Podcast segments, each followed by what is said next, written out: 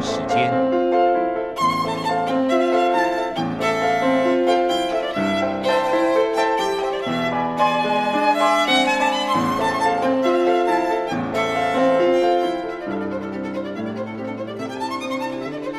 由天安门学生运动领袖王丹主讲。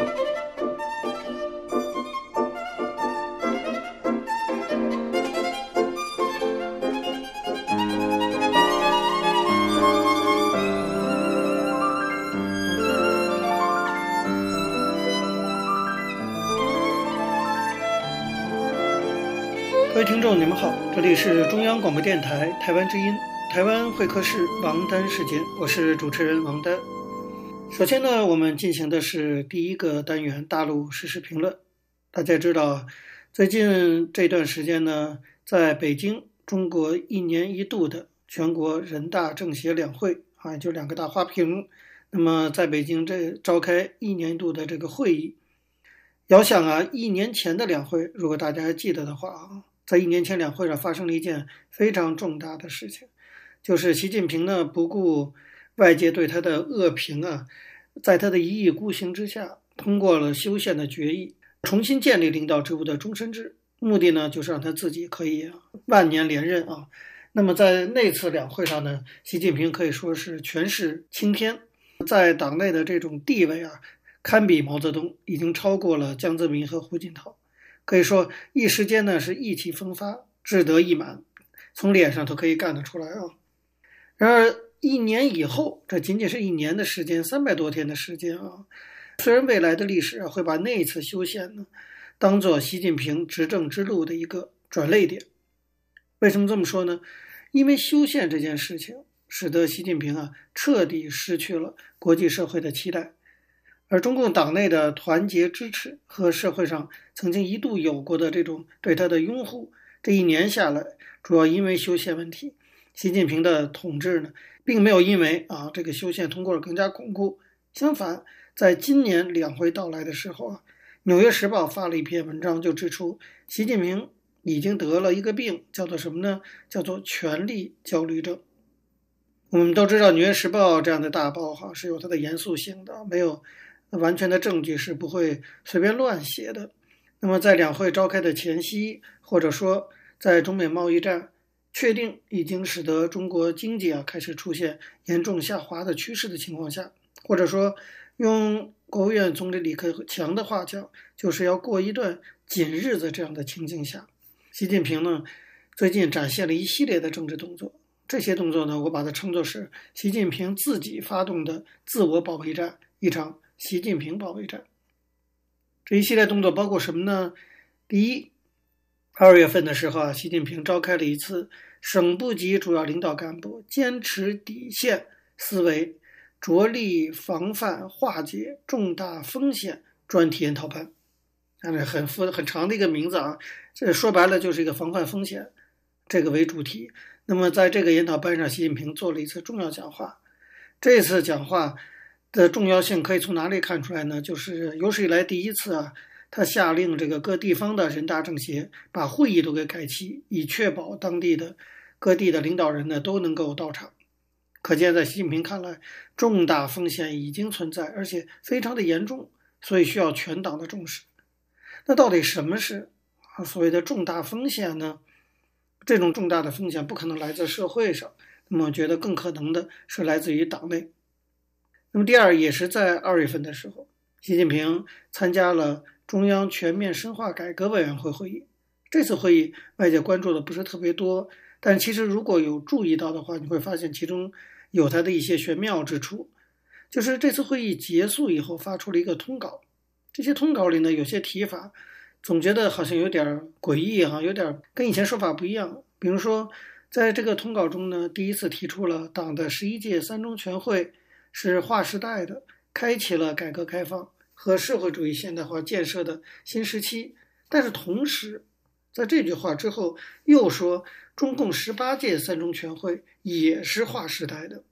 开启了全面深化改革、系统整体设计推进改革的新时代。了解中国政治人啊，在这些论述中都可以看得出一些问题来，比如说这里面。十九大不见了，大家知道十九大可以说是确立了哈习近平思想写进党章这样的一次重要的会议。那么十九大居然不提了，改为提这个十一届三中全会。那么十八届三中全会是什么呢？十八届三中全会主要是一次强调要开始全面改革的一次会议。显然呀，这个是说明在党内呢，有人提出来要重新强调全面改革的重要性。那为什么会有人？提出这样的建议，提出来的针对性是什么？这里显然有值得推敲之处。第三个就是在两会前夕的时候，中共官方媒体高调的报道说，中共中央政治局委员每一个人都已经按照规定向中共中央政治局总书记习近平写了工作报告，而且呢，据说习近平还认真审阅了这些报告，用了“认真审阅”这样的词啊。那么，当然这是凸显习近平的位置凌驾于整个党中央，那这个意思是非常明显啊。可是问题来了，倘若习近平的位子没有受到威胁啊，大家在真的对自己有自信的话，何必一再的去强调其地位的稳固呢？这不是此地无银三百两，或者说是欲盖弥彰吗？所以可以说啊，习近平发动的这场啊，习近平保卫战，其实恰恰说明了习近平的位子。已经到了需要去保卫的地步了。事实上，也说明习近平已经感觉到党内和社会上对他的不满在逐渐的积累，甚至已经察觉到了已经有对他不利的政治活动出现了，所以才会要求全党，而且反复要求全党一定要维护习近平的核心地位。还有一件事情，我觉得可以拿出来说一说，作为一个旁证啊，那就是最近香港有个报纸叫《成报》，他的老板呢，谷卓恒。那么其实也是中国大陆出来的哈官二代有钱人，结果这个谷卓恒呢，在高调的在推特上发推，表示说他要专门去揭露习近平家族的贪腐问题。哎，谷卓恒这个人来自中国大陆，而且他现在他的事业，他就是那份报纸啊《成报》和他本人都住在香港，就在共产党的眼皮的底下。大家知道，香港现在已经不是一个安全的地方了。可是谷周恒居然就住在香港，然后公然的说他要爆料习近平家族，这个真是胆大包天哈。那么，仅仅谷周恒这个人而言哈，他过去为什么没有这么大胆过？这么大胆，说明啊，他背后一定是有一定的政治力量或者什么人去支持他啊。没有人支持他，恐怕没人相信。就他自己啊，突然异想天开，开始要这个撸虎须啊，去挑战习近平的地位。大家知道，以贪腐之道还治贪腐之身，这是中共党内很重要的一个斗争手段。那么，尤其是习近平把自己的政治对手一个一个的打下去，哈，从薄熙来呀，这个一直到周永康等等，靠的都是说对方贪腐。现在呢，这个谷卓恒说他已经拿到了习近平家族贪腐的大量资料，这个事情就有趣了。我们不禁要问，这些材料是谁给他的？啊，他人在香港办报纸，怎么可能拿到习近平家族贪腐的资料？那么显然是从北京传过来的，在北京谁传给他？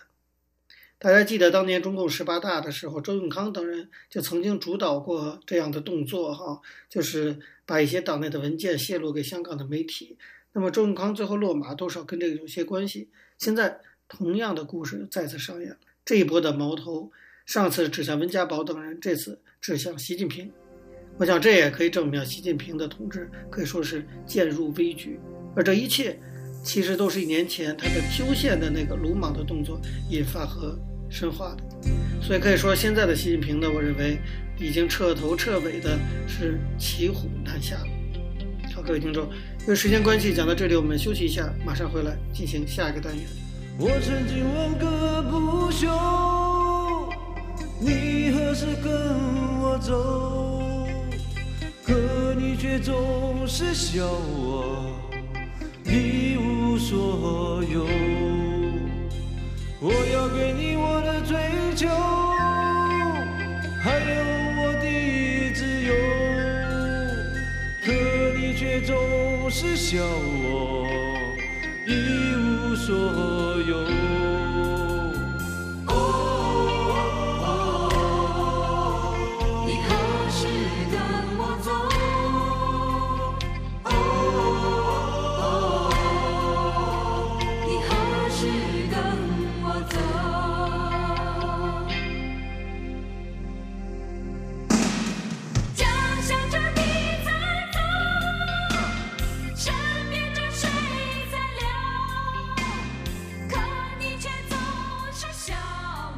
各位听众，你们好，这里是中央广播电台台湾之音，台湾会客室王丹时间，我是主持人王丹。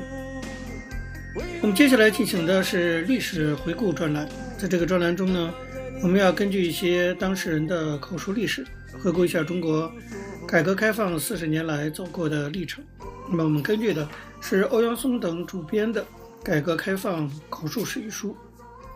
延续上周内容啊，我们继续介绍原中国证监会第一任主席啊刘鸿儒的回忆文章，主要回忆中国开启股份制改革的前前后后的过程。他提到，在上海和深圳先后建立了证券交易所，股票市场呢有了进一步的发展，但是围绕着股市的争论并没有因此停止，反而进一步的深化了。那个争论的核心问题啊，就是所谓的姓社姓资的问题。那么政治上的担心阻碍了改革的推进。一方面，在中国各地都出现了股份制改革的热潮，自发的发行股票并进行有价证券交易；另一方面呢，大家对股份制改革在政治上的担心还是比较多的。一些主管部门把股票市场看成是一盆火，不敢轻易去碰它。问题的本质还是姓社姓资的问题没弄清楚，心里不踏实。从理论界到实际部门，对此争论也越来越大。一九九二年春节过后，全国人大财经委员会听取国家体改委关于股份制改革和股票市场发展的汇报。当时的国家体改委主任是陈锦华，他带着副主任张延宁和本文作者刘鸿儒一起参加了会议。刘鸿儒呢，负责起草汇报提纲，并在会上做了详细的汇报，回答了委员们提出的问题。刘鸿儒回忆说：“从汇报中委员们提出的问题来看，姓社姓资的问题已经明确的、尖锐的提出来了。比如有人问，搞股份制没有一个不是搞私有化的；也有人说，你们为什么不把亏损企业拿去上市卖股票呢？这是全社会从上到下相当一部分人的认识。”和担心的反应，正是在这个股票市场面临着看来是存还是废的一个危机关头，就是年初邓小平南巡了。他在南巡的过程中啊，明确指出，证券、股市这些东西究竟好不好，有没有危险，是不是资本主义独有的东西，社会主义能不能用呢？允许看，但要坚决的是，看对了，搞一两年对了，放开；错了，纠正，关了就是了。关也可以快关，也可以慢关，也可以留一点尾巴。怕什么？坚持这种态度就不要紧，就不会犯大错误的。邓小平这篇南方谈话可以说击中了保守派的要害，实际上是对股份制和股票市场进行了肯定，解决了长期争论不休的姓社姓资的问题，在危急时刻决定了资本市场的命运，指明了方向，稳定了局面。对统一思想呢，起了巨大的作用。邓小平南方谈话虽然明确了对股份制和股票市场进行实验，把姓社姓资的争论暂时压下去了，但是人们的思想认识问题并没有真正解决。刘鸿儒说：“因为我们党内啊习惯于从马列主义理论的高度来证明这项改革是社会主义的，只有这样人们才能信服。但是从苏联建立社会主义制度以来，所有的马列主义教科书，特别是社会主义政治经济学教科书，都是把股份制和股票市场作为资本主义特有的经济范畴加以批判的。这是多年来形成的理论禁区和在意识形态领域划分的界限。那么，不从马列主义理论的高度说清楚，改革就难以突破。所以后来刘鸿儒啊，他在《马克思恩格斯全集》里面找到了一句非常重要的话。在《马克思恩格斯全集》第二十九卷里，马克思在致恩格斯的一封信里明确指出，说股份资本作为最完善的形式，导向共产主义的形式及其一切矛盾。那么括号里面这句话就是导向共产主义的这句话，刘鸿儒认为十分重要，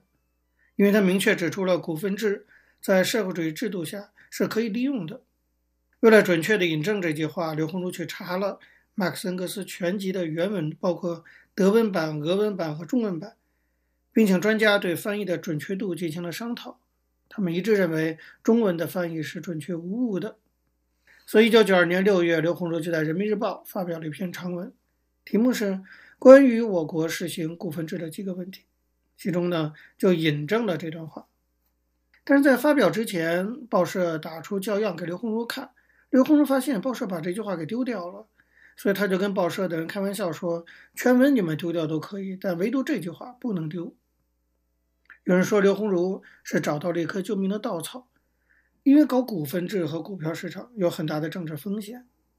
邓小平南方谈话以后减轻了政治压力，但是还是没有从马列主义理论上做出一个清楚的论证，压力呢并没有完全解除。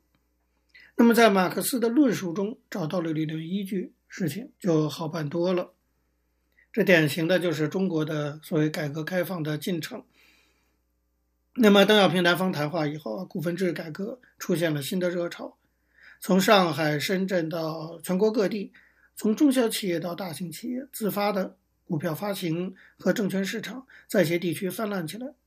像成都红庙的市场就可以说是全国自发市场中最大最乱的，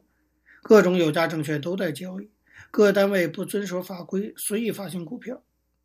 刘鸿儒去看了那个市场，小摊子上卖的有价证券可以说千奇百怪，什么样的都有。甚至当地有家医院贴出广告，声称是根据中共中央和国务院的精神发行股票，这就在人们的思维中形成了一种错误观念，似乎搞了股份制就能搞活企业，发了股票就能有建设资金，买了股票就能发财。可见，在当时股份制改革的热潮中，出现了不少的问题。一九九二年八月十号的时候，深圳发生了举世震惊的八一零事件。所谓八一零事件。是指由于1992年深圳市发售新股抽签表方案出了偏差，结果引发了大量的群众排队抢购股票认购证，进而造成了政治问题和社会安定问题的事件。八一零事件发生之前，深圳拿到了发行股票的额度。由于股票发行工作涉及面广，市政府就成立了一个股份制领导小组，由副市长牵头，发行准备工作拖得很久。那么老百姓听说，深圳要发股票，早就闻风而动，因为购买股票认购证需要身份证，而且一张身份证限购一张股票认购证，于是全国出现了股民到农村收购身份证的现象，一麻袋一麻袋的大量收购。为了排队购买股票收购证，大量的股民涌向深圳，大概聚集了一百二十万人之多。由于人太多，从广州直接坐货车去不了深圳，就绕道从珠海坐船。八块钱的船票涨到三十多块钱，不少倒船票的人因此而发了财。很多人排队的时候上厕所都顾不上，吃饭也不敢离开队伍，就吃盒饭。有人贩来三五元的小塑料凳子卖，很快涨到十几元。还有的人干脆雇来民工替自己排队，排了两三天的队，终于等到开窗口卖股票认购证了。结果上午九点开始卖，不到十点就卖光了。慢慢的，开始有人怀疑股票认购证是不是被人私分了，人群就骚动起来。有人扯出大白布，上面写着“贪官、贪污、腐败”什么的。发展到后来，人们就开始群起围攻市政府，这就是所谓“八一零事件”。各位听众，有时间关系呢，讲到这里，我们休息一下，马上回来进行下一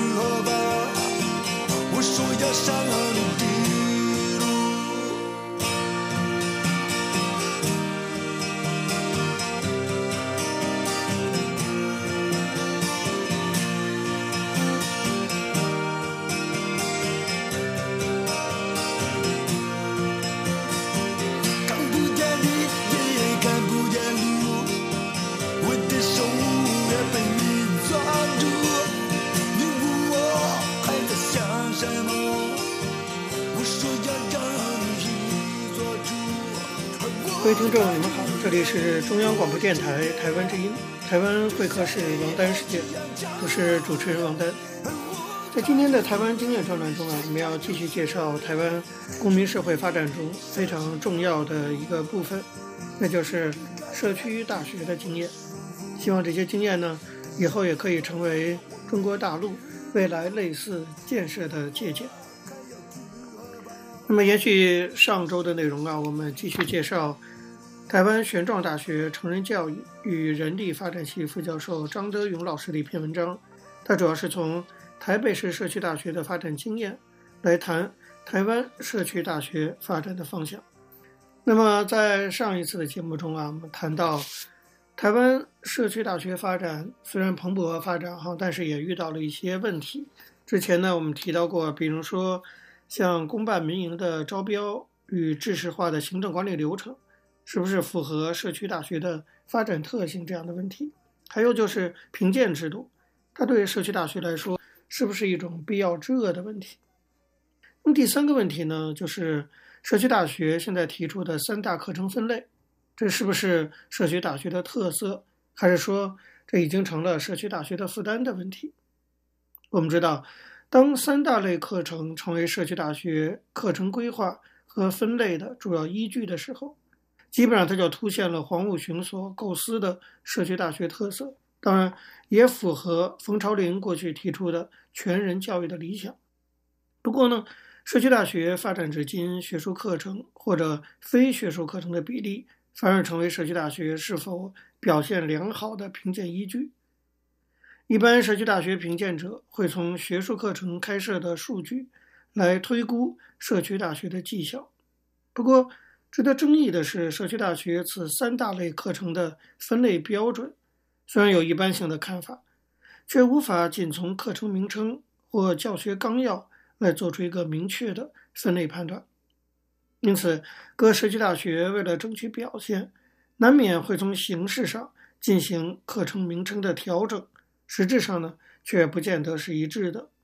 因此，这三大类课程的分类或比例，不该是判定社区大学发展的唯一依据。社区大学呢，应该发展出自己的学程分类，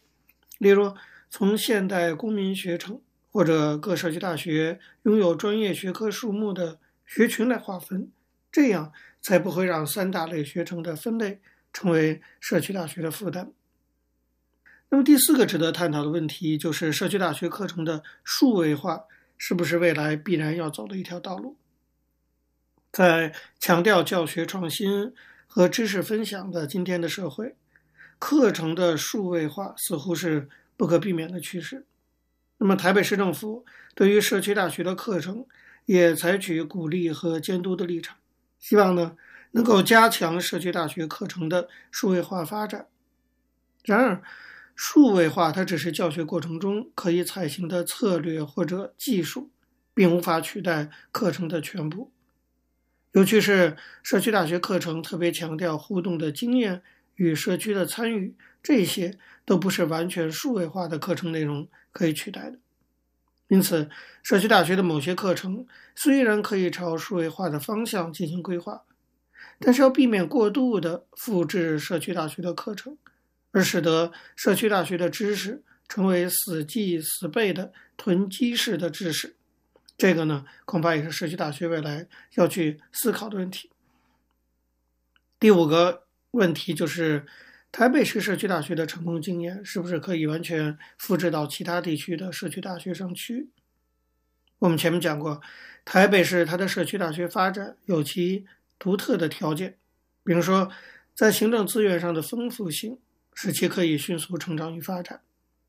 在招标制度的有效运作上。也使社区大学的精英团队能够按照公办民营的模式，有效地发挥其功能。我们看到台北市社区大学课程之多元、修课学员的众多，以及志工社团的成长，可以说相当的令人印象深刻。但是，从台北市社区大学学员的比例来看，台北市的社区大学是不是也反映了台北市啊中上社会阶层成人教育的形态，而且充分展现了所谓都会型的。社区成人学习的特点，那么这种成人学习的经验是不是完全可以复制到其他一些县市，比如说台南呐、屏东啊、云林呐等等？这就是相当令人存疑的了。毕竟像台北市这样的都会型的学习资源、学员的阶层性与学习形态，它与那些乡村型的社区大学还会是有所区别的。那么台北市的社区大学经验也不必然代表所有社区大学运动一定要朝此目标和方向前进。所以呢，台北市在向全台湾其他县市分享经验的时候，也要避免从自我的角度出发，而忽略了其他县市的不同的社会条件、经济条件以及学员的特质。那么，张德勇老师在这文章中最后一部分提到啊，就是台湾未来社区大学发展将会面临几个重要的议题，这也是非常具有启发性的。这些议题包括第一个，就是社区大学存在的正当性。与合理性在哪里？我们知道，社区大学本来它就是多元成人学习方式和内涵的一种学习运动，而社区大学以其独特的知识解放和公民社会理想，为社区大学在诸多成人学习机构中打响知名度，而且争取不少中央及地方政府的经费补助。然而，随着部分社区大学的流俗化与市场化课程越来越多，社区大学的一些课程难免也被批评为跟一般才艺补习班及社区学习活动的课程没有分别。因此，对于成人教育的经费补助，为什么可以独享社区大学呢？此外，社区大学越来越向市场化和通俗的成人学习课程倾斜，那么社区大学到这种情况下还有没有存在的必要了？因为一般成人学习机构的功能就可以取代社区大学的角色了，所以社区大学之所以存在的独特性价值何在，还是值得进一步去深究的。第二个就是社区大学是否仍然能够固守其核心价值。台北市的社区大学启动了全台湾的社区大学运动，使得知识解放的平民阶级学习运动开展了社区大学的普世价值。也使得建构公民社会的理想目标，引领了社区大学的社区参与和社区行动精神。然而，当社区大学运动从都会区开展到乡镇地区，从某些知识精英的领导普及到全民普遍参与以后，社区大学的核心价值内涵就已经逐渐的扩大了，包括多元文化的学习、志愿服务的参与和实践、弱势族群的关怀、身心健康的成长过程等等。都已经成为社区大学不可缺少的课程之一。那么，社区大学似乎成为了一个综合性的成人学习机构，因此呢，它的角色与功能，还有诸多其他的成人学习机构或社区机构的同质性，这就是质量的质啊，越来越高。所以，社区大学的独特公民性与批判性的理想，是不是还能够继续维持下去？其实是令人产生怀疑的。好，各位听众，由于节目时间的关系，今天的台湾会客室王丹时间到这边结束了。非常感谢您的收听。如果各位听众对我们的节目有任何的指教，可以写信到台湾台北市北安路五十五号王丹收，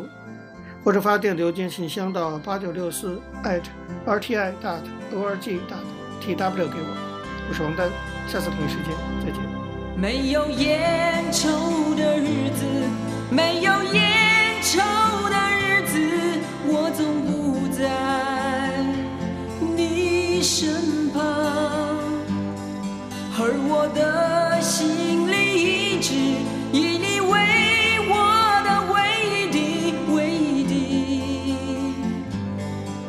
希望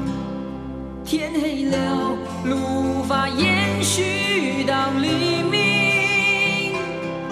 我的思念一条条铺在那个灰色小镇的街头你们似乎不太习惯没有蓝色的鸽子飞翔啊